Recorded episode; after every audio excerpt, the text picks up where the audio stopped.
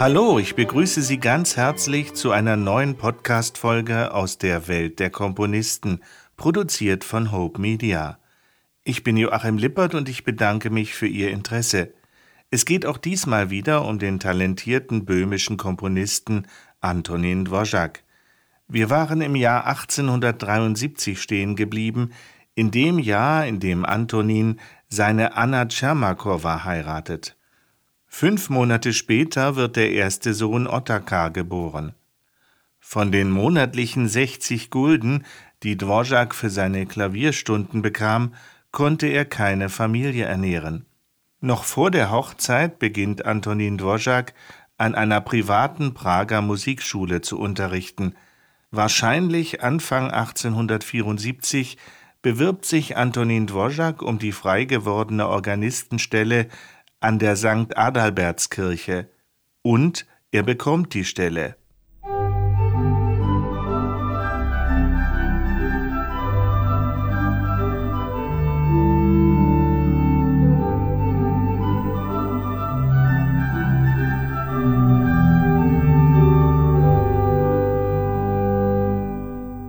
Hier hören wir Orgelklänge von Antonin Dvorak die Bearbeitung einer seiner bekanntesten Melodien. Es gibt unzählige Bearbeitungen dieses Stückes. Hier für Orgel, nämlich die Humoreske in B-Dur Opus 101 Nummer 7. Diesmal für vier Hände und vier Füße, gespielt von Markus und Pascal Kaufmann an der Orgel der Frauenkirche in Dresden.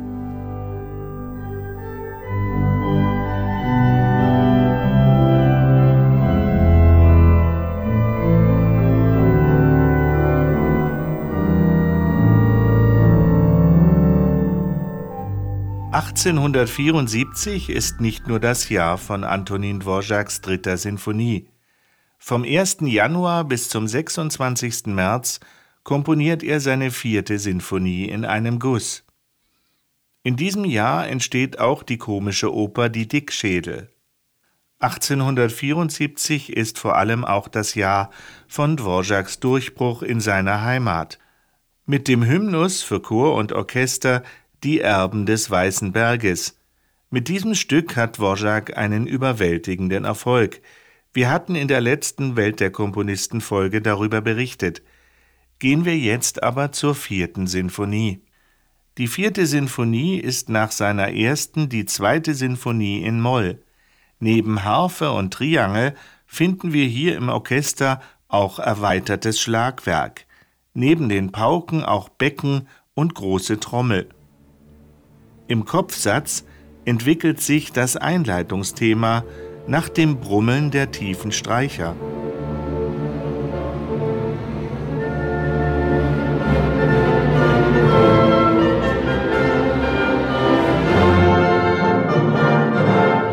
Es ist ein fanfarenartiges Thema in den Bläsern, in Forte vorgetragen, bis dann das gesamte Orchester einsetzt. Dazu steht ein walzerartiges zweites Thema in Kontrast, das in den Celli beginnt.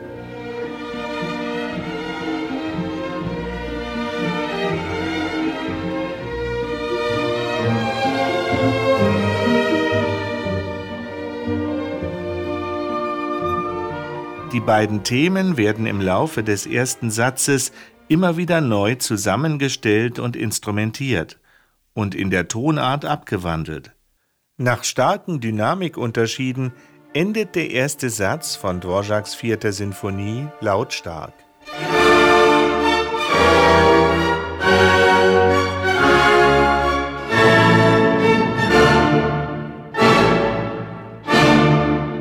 Der zweite Satz von Antonin Dvoraks vierter Sinfonie ist das Andante sostenuto. Es ist von besonderer Schönheit, nämlich molto cantabile, sehr ausdrucksvoll. Es ist übrigens sein erster Variationssatz in einer Sinfonie. Das Thema wird vorgestellt, klanglich reich schattiert in den Blechbläsern, und es erinnert an einen Choral und trifft auch die Klangwelt Richard Wagners.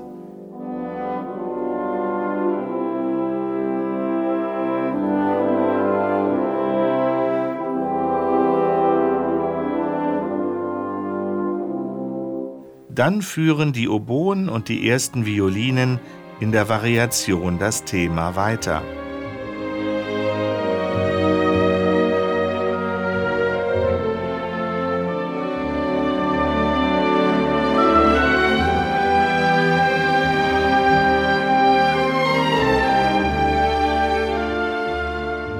Dann übernehmen die Celli die Melodie.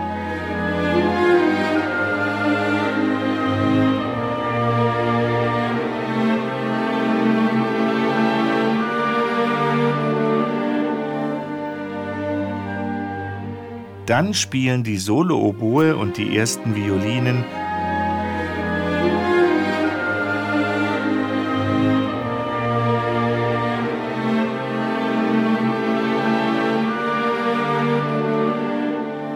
bis das gesamte Orchester einsetzt.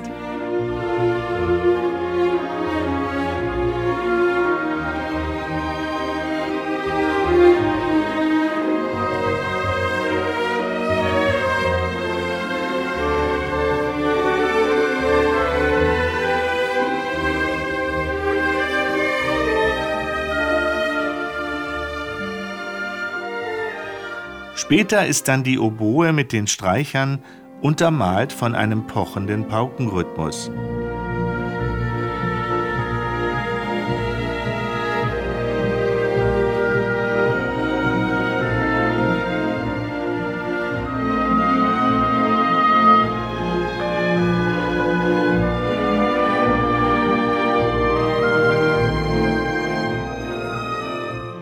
Der dritten Variation wird das Thema beschleunigt und kontrapunktisch werden die Stimmen versetzt.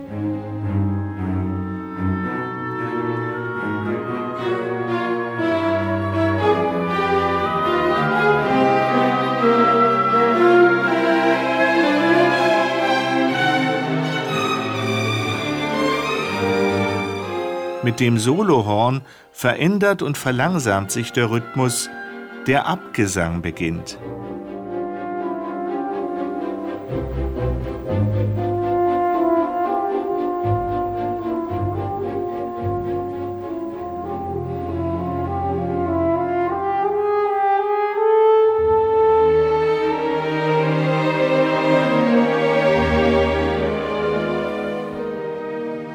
Bis in die höchsten Lagen spielen die Violinen.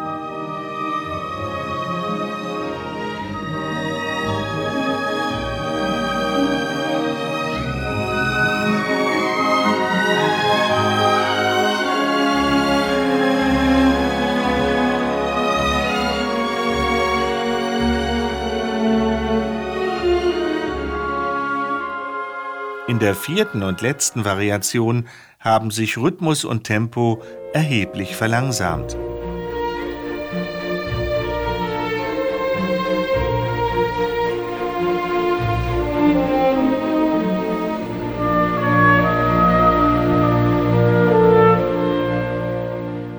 Der dritte Satz der vierten Sinfonie, das Scherzo, beginnt rhythmisch markant.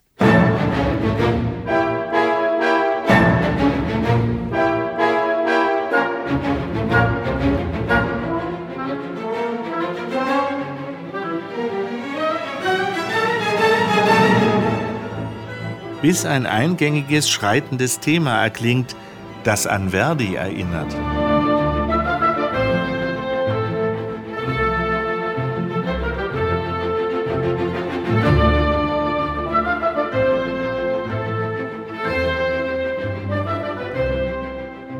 Das Thema setzt sich fort, wird von Harfen umspielt und wirkt patriotisch.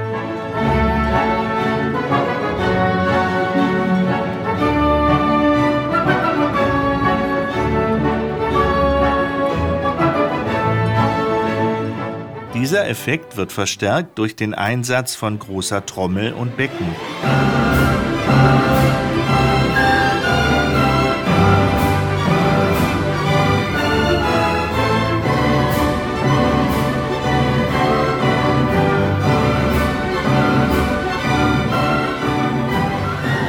Beide Themen kehren wieder, bis die Musik sich beruhigt und in einer schnellen Steigerung lautstark endet.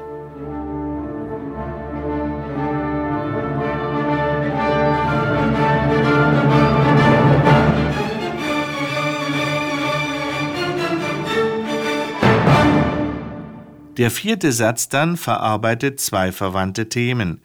Die tiefen Streicher spielen das hämmernde Eingangsthema, ein stampfendes Marschthema. Es wirkt, als würde das Scherzo fortgesetzt.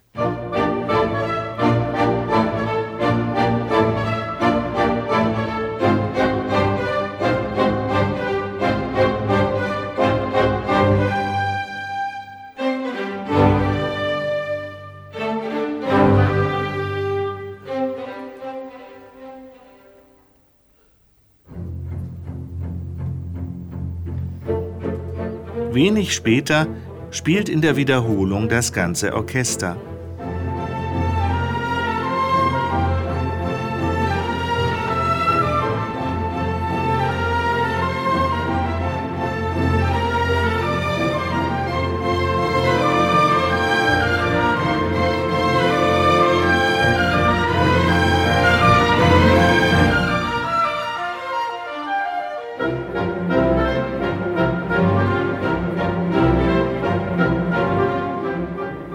Gegenpol dazu bildet das zweite Thema in den hohen Streichern.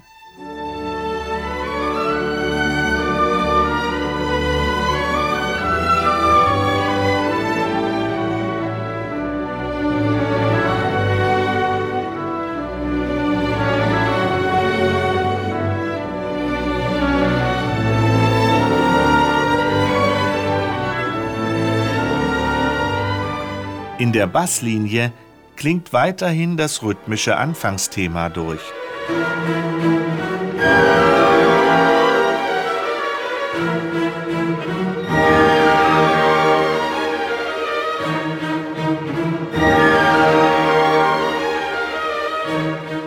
Die Themen werden verarbeitet und gegen Ende der vierten Sinfonie wirken die eingesetzten Blechbläser triumphal.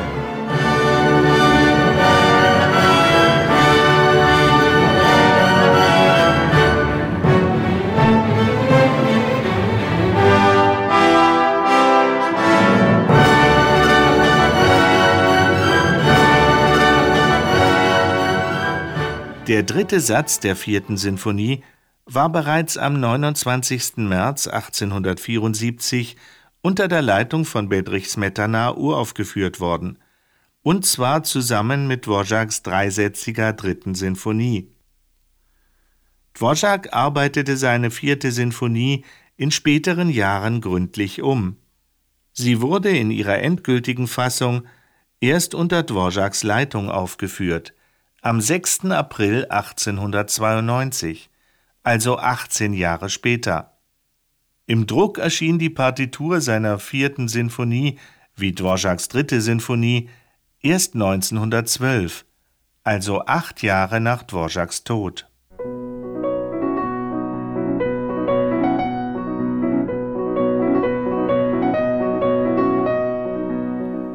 Im Sommer 1874 werden die finanziellen Verhältnisse der jungen Familie Dvořák immer prekärer. Deswegen stellt Dvořák zum ersten Mal ein Gesuch, um das österreichische Staatsstipendium zu erhalten. Er reicht dafür wahrscheinlich seine dritte Sinfonie ein beim Wiener Kultus- und Unterrichtsministerium, um an die Förderung junger talentierter Künstler zu kommen. Hierzu brauchte Dvořák ein sogenanntes Mittellosigkeitszeugnis. Er beantragt es am 15. Juni 1874. Sein Antrag lautet wie folgt. Es liest Thomas Walter. Löblicher Magistrat. Geruhen Sie mir, ein Mittellosigkeitszeugnis in deutscher Sprache auszustellen, welches Zeugnis ich für mein Gesuch um Erteilung eines Staatsstipendiums für Künstler brauche, wofür der Termin mit dem 30. des Monats abläuft. Prag am 15. Juni 1874. Mit eigener Hand Antonin Dvořák. Schon in der nächsten Woche erhält er Antwort. Und ich darf Ihnen jetzt das Mittellosigkeitszeugnis präsentieren. Da steht Mittellosigkeitszeugnis für Herrn Antonin Dvořák, Musiklehrer in Prag. Vom Magistrate der königlichen Hauptstadt Prag wird dem Herrn Antonin Dvořák, Musiklehrer geboren 1841, verheiratet, Vater eines unversorgten Kindes, zum Behufe der Erlangung eines Staatsstipendiums nach amtlich gepflogener Erhebung bestätigt, dass derselbe kein Vermögen besitzt und außer einem Gehalte jährlich 126 Gulden als Organist der St. Adalbertskirche und einem Unterrichtsgelde monatlicher 60 Gulden für die Erteilung von Musikstunden sonst kein anderweitiges Einkommen bezieht. Prag, 24.06.1874 von eigener Hand Elk. Das Stipendium wird daraufhin bewilligt. Antonin Dvořák erhält erstmals 400 österreichische Gulden und er wird auch in den Folgejahren einen Antrag auf finanzielle Unterstützung stellen, der jeweils auch bewilligt und später auch erhöht wird.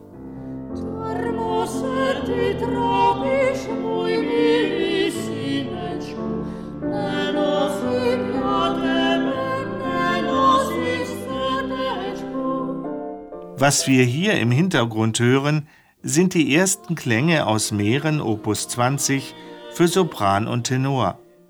Das erste der vier Lieder aus Opus 20 trägt den Titel Bestimmung und drückt poetisch die eigentliche Bestimmung unseres Lebens und unserer Liebe aus. Wir schreiben das Jahr 1875. Schon zwei Jahre nimmt die Familie Neff Klavierstunden bei Antonin Dvořák. Jan Neff ist Kaufmann in Prag. Er ist als wohlhabender Mann Förderer der Musik und natürlich trifft man sich mit Antonin Dvořák zum Musikmachen. Seine Frau Maria Neff beschreibt in ihren Erinnerungen, wie ihr Mann Jan den Anstoß gab für Dvořáks bekannte Lieder aus Meeren. Es liest Beate Lippert. Vor vielen Jahren, als Dvořák erst am Anfang seiner Laufbahn stand, brachte einmal ein Bekannter Dvořák zu uns, um den jungen, talentierten Musiker, wie er sagte, als seinen Vertreter im Klavierunterricht in unserer Familie zu empfehlen. Wir verbrachten dann manch einen hübschen Hausmusikabend miteinander. Besonders an zweistimmigem Gesang hatten wir Freude, den Dvořák bereitwillig begleitete. Nur die beschränkte Auswahl ärgerte uns. Mein Mann, ein begeisterter Musiker, bemerkte einmal gesprächsweise zu Dvořák. Könnte man denn nicht etwas Heimisches zweistimmig komponieren, etwa mährische Lieder? Warum denn nicht? Sucht hübsche Texte aus, das Übrige besorge ich. Gesagt, getan. Unsere Erzieherin borgte sich Suschils Sammlung aus, suchte nach eigenem Geschmack etwa 15 Lieder aus und Dvořák versprach, dazu die zweite Stimme und die Begleitung zu schreiben. Nach einigen Tagen hatte er sich die Sache überlegt. Ich werde es nicht machen. Wenn Sie wollen, schreibe ich Lieder nach meinem Geschmack, aber zu diesen werde ich keine zweite Stimme schreiben. Niemand klagte darüber und Dvořák ging auf seine Art die Arbeit an und komponierte seine berühmten Klänge aus Meeren. Er widmete sie aus Freundschaft mir und meinem Mann. Als wir sie zum ersten Mal übten und die Arbeit lobten, seufzte der junge Komponist. Schade, dass ich kein Geld habe. Ich möchte die Sachen in Druck geben. Darauf entgegnete mein Mann sogleich Wissen Sie was? Die Auflage besorge ich. Und wenn es Ihnen recht ist, gehört die eine Hälfte Ihnen und die andere behalte ich, und jedem wird freigestellt sein, über seine Exemplare nach Belieben zu verfügen. Dvořák willigte freudig ein. Die Klänge aus Mähren wurden bei Stari lithografiert und von der Auflage behielten wir eine gewisse Anzahl für uns und unsere Freunde, das übrige erhielt Dvořák. Einmal wurde in seiner Abwesenheit beschlossen, einige Exemplare prächtig binden zu lassen und sie verschiedenen hervorragenden Musikern, Musikkritikern und Patrioten zuzusenden. Wir taten es ohne Dvořák, weil wir wussten, dass er unser Unternehmen bestimmt nicht billigen würde. Die Lieder bekamen Brahms und Hanslick, Männer mit entscheidender Stimme in der damaligen Musikwelt. Der brave Komponist ahnte von all dem nichts.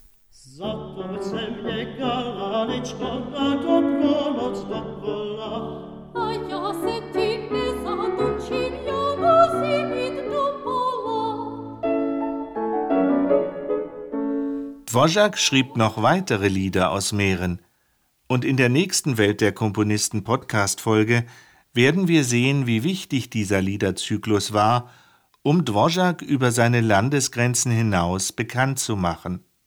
Wir befinden uns, wie gesagt, im Jahr 1875, ein Jahr, in dem Dvorak noch einige bedeutsame Stücke komponierte.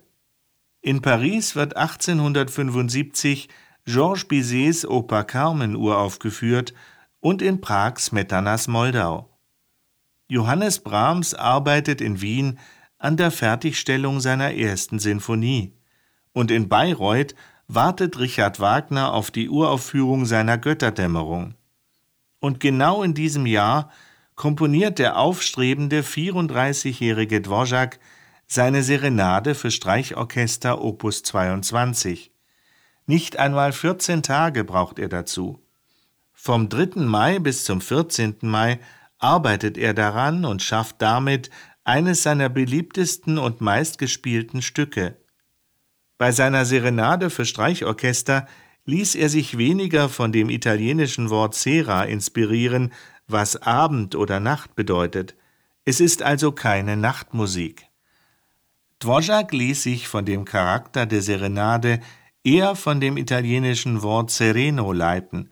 Dieses Wort beschreibt einen heiteren, wolkenlosen, leuchtend blauen Himmel. Dvoraks Streicherserenade verbreitet eine warme und innige Stimmung. Sie klingt an manchen Stellen heiter, aber dann auch wieder sehnsuchtsvoll.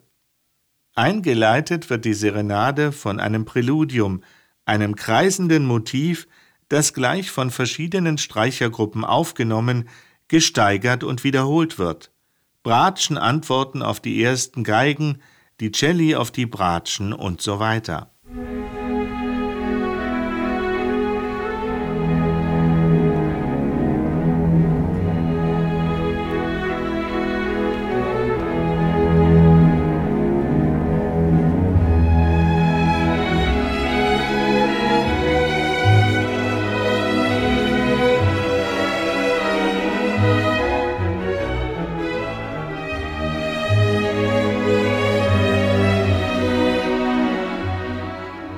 Im anschließenden Mittelteil des ersten Satzes zeigt sich im Kontrast dazu der punktierte Rhythmus. Er deutet einen Tanz an.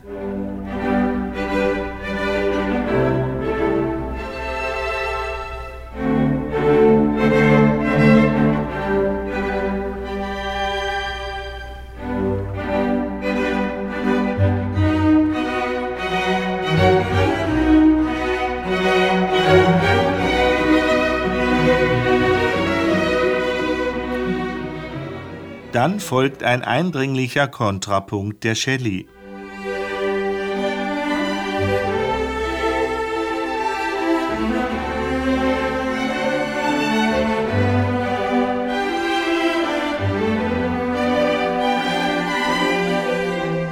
bevor die Reprise, die Wiederholung des ersten Teiles eingeleitet wird.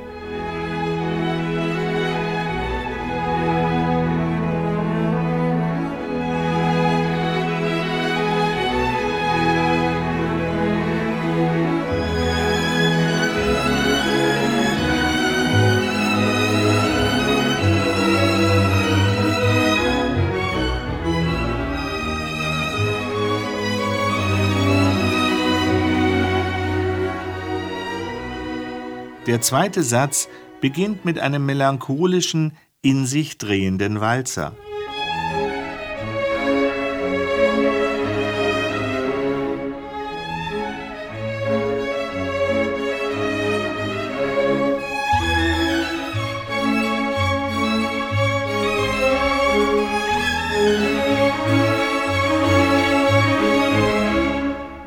Dann folgt eine kraftvollere Episode, die wirkt wie ein vorgezogener Mittelteil.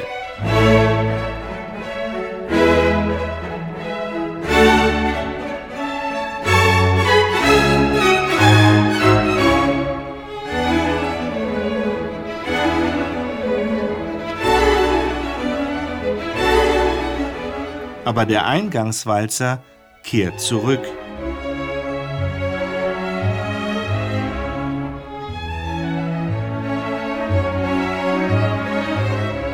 Bis dieser Teil ausklingt.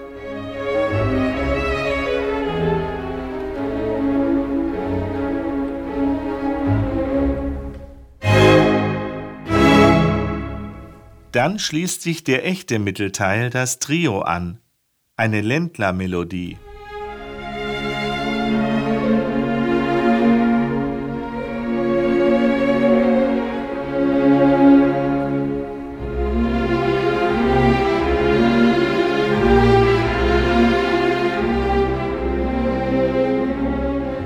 Bis zum Ende des zweiten Satzes wechseln Dur und Moll ebenso wie die Dynamikverhältnisse.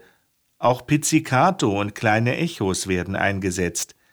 Der Eingangswalzer schließt den zweiten Satz ab.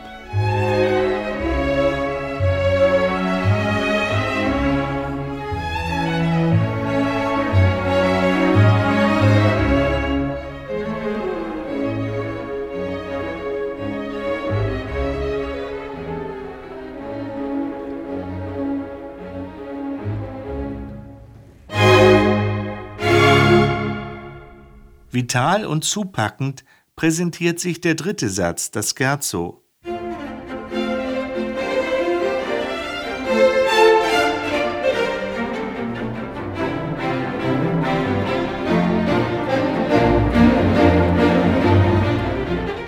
Der Satz gewinnt rasch an Tempo, doch wenig später sind heiter besinnliche Tanzmelodien zu hören.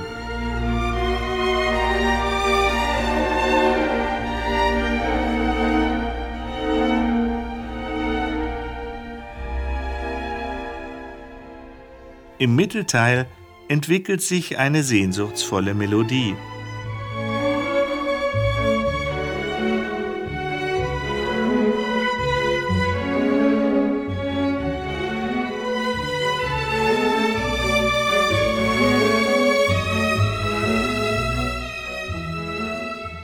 Die Melodie steigert sich bis hin zur Reprise, die sich schließlich nach einem rasanten Aufbäumen beruhigt und in einem deutlichen Akzent schließt.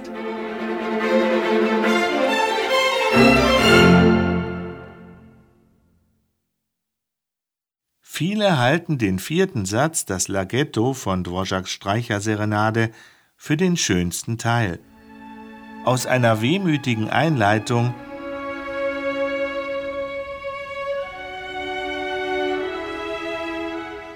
wird ein melancholischer Gesang.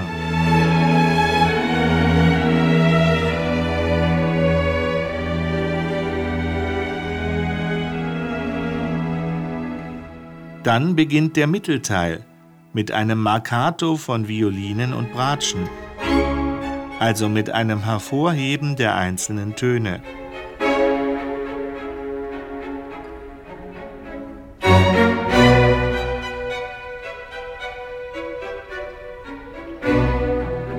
bis sich dann die Reprise anschließt und nach einer Weile der Satz verklingt.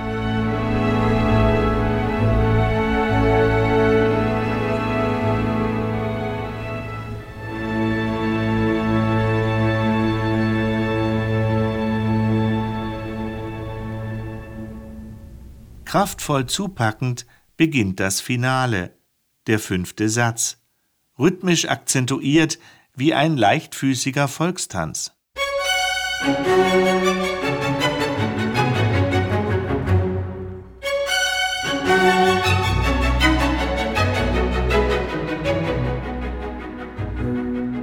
Über dem Brummeln der Kontrabässe setzt dann ein zweites Thema ein, das wir im vorigen langsamen Satz im Laghetto schon gehört hatten.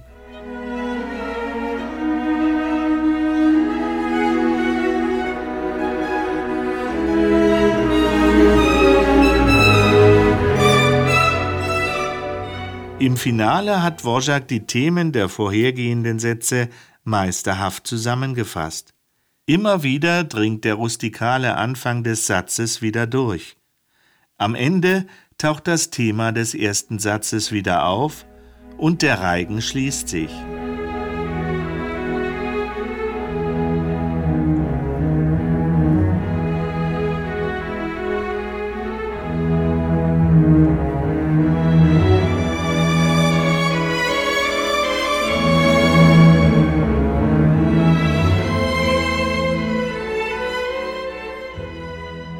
Bevor das Eingangsmotiv des Finales endgültig abschließt.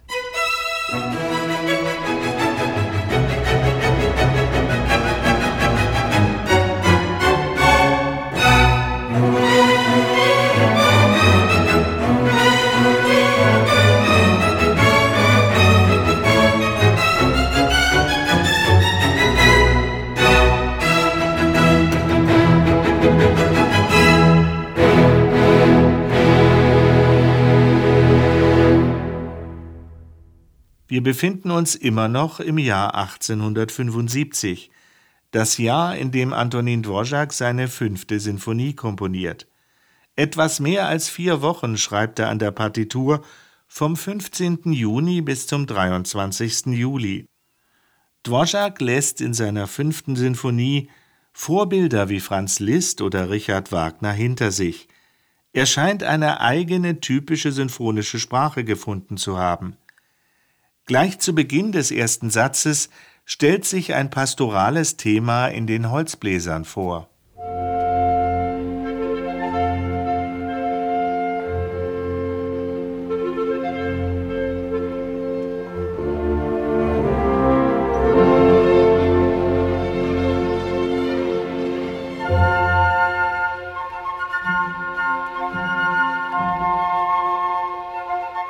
Das Eingangsthema wird sogleich vom Orchester aufgenommen.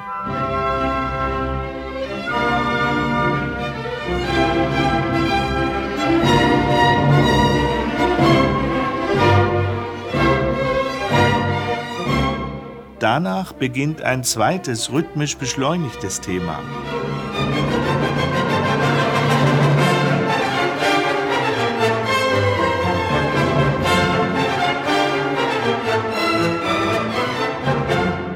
Dieses Thema ist auch bestimmend in der Durchführung des ersten Satzes. Es taucht immer wieder, meist lautstark, in veränderter Form auf. Nach dem letzten Aufbäumen des Orchesters ist das Eingangsthema wieder da.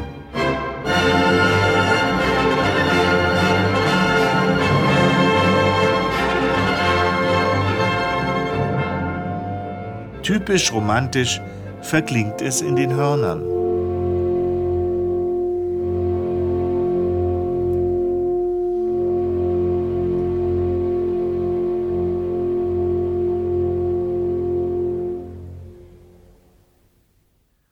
Am Anfang des zweiten Satzes stimmen die Celli eine traurig lyrische Melodie an, die ausführlich vorgestellt wird.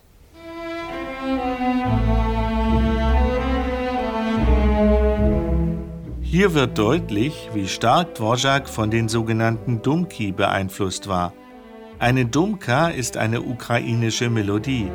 Eigentlich ist Dumka die Verkleinerungsform von Duma, von Lied. Eine Dumka ist also eigentlich ein Liedchen. Meist ist damit eine introvertierte, in sich versunkene Komposition gemeint.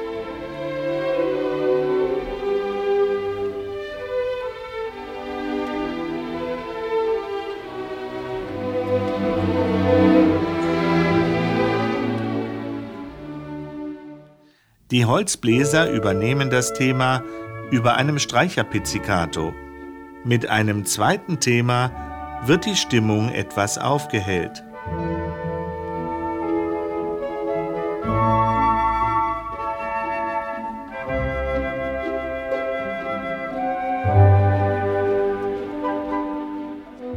Später kehrt das erste Thema zurück, die Flöten umspielt von den Streichern.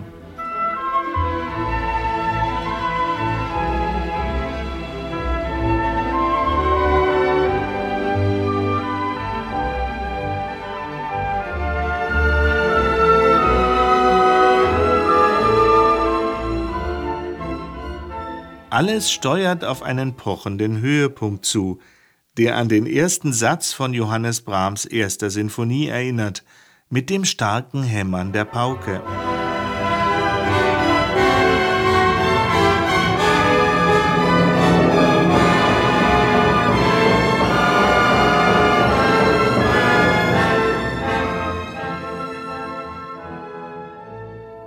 Der dritte Satz von Antonin Dvořáks fünfter Sinfonie beginnt nicht gleich als Scherzo, sondern zunächst mit einem Andante con moto wie der zweite Satz, mit fragenden, zaghaften Klängen der Holzbläser. Die Celli antworten sogleich mit einem Zitat des lyrischen Themas aus dem zweiten Satz.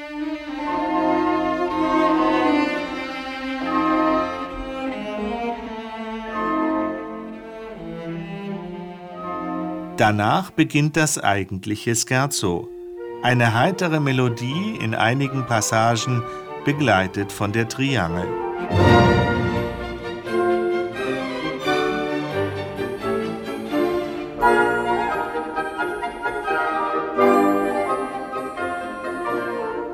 Rhythmus und Melodie erscheinen in verschiedenen Gruppen des Orchesters, bevor der zurückhaltendere Mittelteil beginnt, in Form eines Tanzes.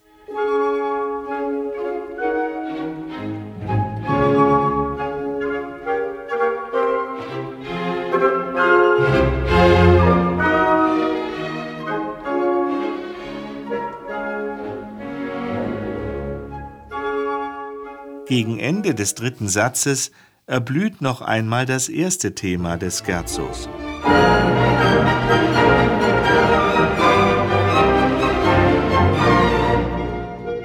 Das Erscheinungsbild der Tänze ist durchaus mit Dvořáks slawischen Tänzen verwandt, aber natürlich in einer Sinfonie stärker verarbeitet. Der vierte Satz von Dvořáks fünfter Sinfonie, das Finale, beginnt mit einem bewegten Thema in den tiefen Streichern. Das Thema wird anschließend vom gesamten Orchester aufgegriffen.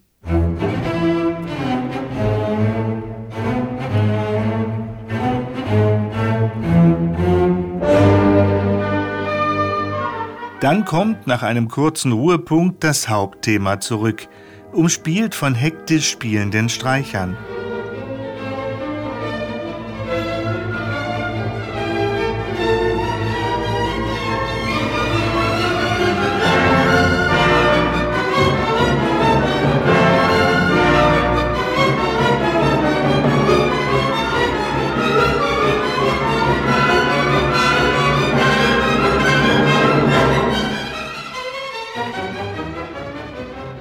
Später beginnt zaghaft ein zweites Thema.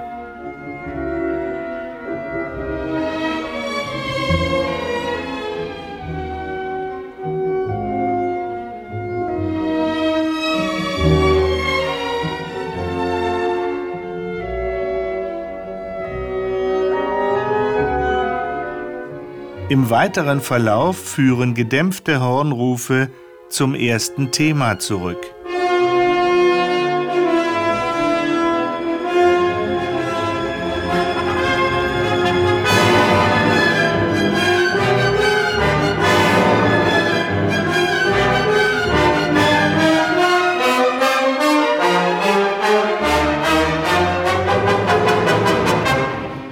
Ein drittes Thema beruhigt kurz.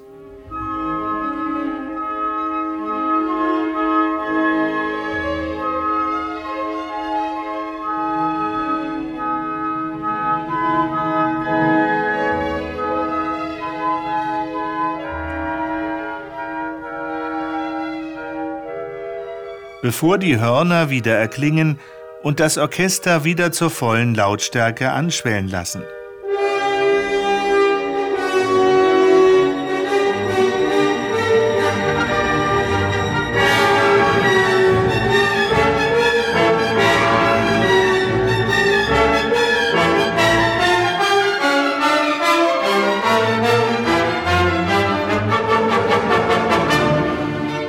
Immer wieder wechseln sich ruhige, fast verstummende Passagen mit den lautstarken Ausbrüchen ab. Der Biograf Dvořáks Ottokar Schowrek hielt den vierten Satz für einen Fremdkörper. Hier würde sinfonischer Pathos in die Idylle der bisherigen Sinfonie einbrechen, meinte er. Ansonsten bescheinigte Schowrek Dvořáks fünfter Sinfonie Reife und Können. Er meinte, Dvořáks Werk beginnt eine Ruhe zu beherrschen, die aus dem Bewusstsein des Könnens, die Materie sicher beherrscht. Der Inhalt des Werkes erhält sich und gewinnt an Maß, und der Ausdrucksmittel bemächtigt sich das Gebot ökonomischer und zweckmäßiger Verwendung. Soweit das Zitat. Die fünfte Sinfonie von Antonin Dvorak wird vom Publikum wohlwollend aufgenommen, wenn auch nicht so begeistert wie die vorigen Sinfonien. Die Uraufführung in Prag war erst vier Jahre nach der Fertigstellung. Gedruckt wurde die Sinfonie weitere neun Jahre später von Dvoraks späterem Verleger, der dem Werk eine höhere Opuszahl gab und sie als Sinfonie Nummer 3 veröffentlichte. Das Jahr 1875 war also für Antonin Dvorak ein äußerst produktives Jahr. Doch privat trifft die junge Familie ein Schicksalsschlag. Am 19. September wird Tochter Josefa geboren und stirbt bereits zwei Tage nach ihrer Geburt. Dvorak ist so erschüttert, dass er sich an die Skizzierung seines ersten geistlichen Werkes macht. Mehr dazu in der nächsten Podcast-Folge aus der Welt der Komponisten, produziert von Hope Media. Ich freue mich, Ihnen dann auch ein unbekannteres Stück von Antonin Dvorak vorzustellen, das mehr Aufmerksamkeit verdient hat. Dann erfahren Sie auch, wie Dvorak gefördert wurde und international Anerkennung fand. Und Sie erfahren, wie die Freundschaft zu Johannes Brahms entstand, dem deutschen Spätromantiker, mit dem der menschliche Umgang nicht immer einfach war. Es war schön, dass Sie auch diesmal wieder mit dabei waren. Ich sage danke fürs Anklicken und fürs Zuhören. Rundherum alles Liebe wünscht Ihnen wie immer Ihr Joachim Lippert.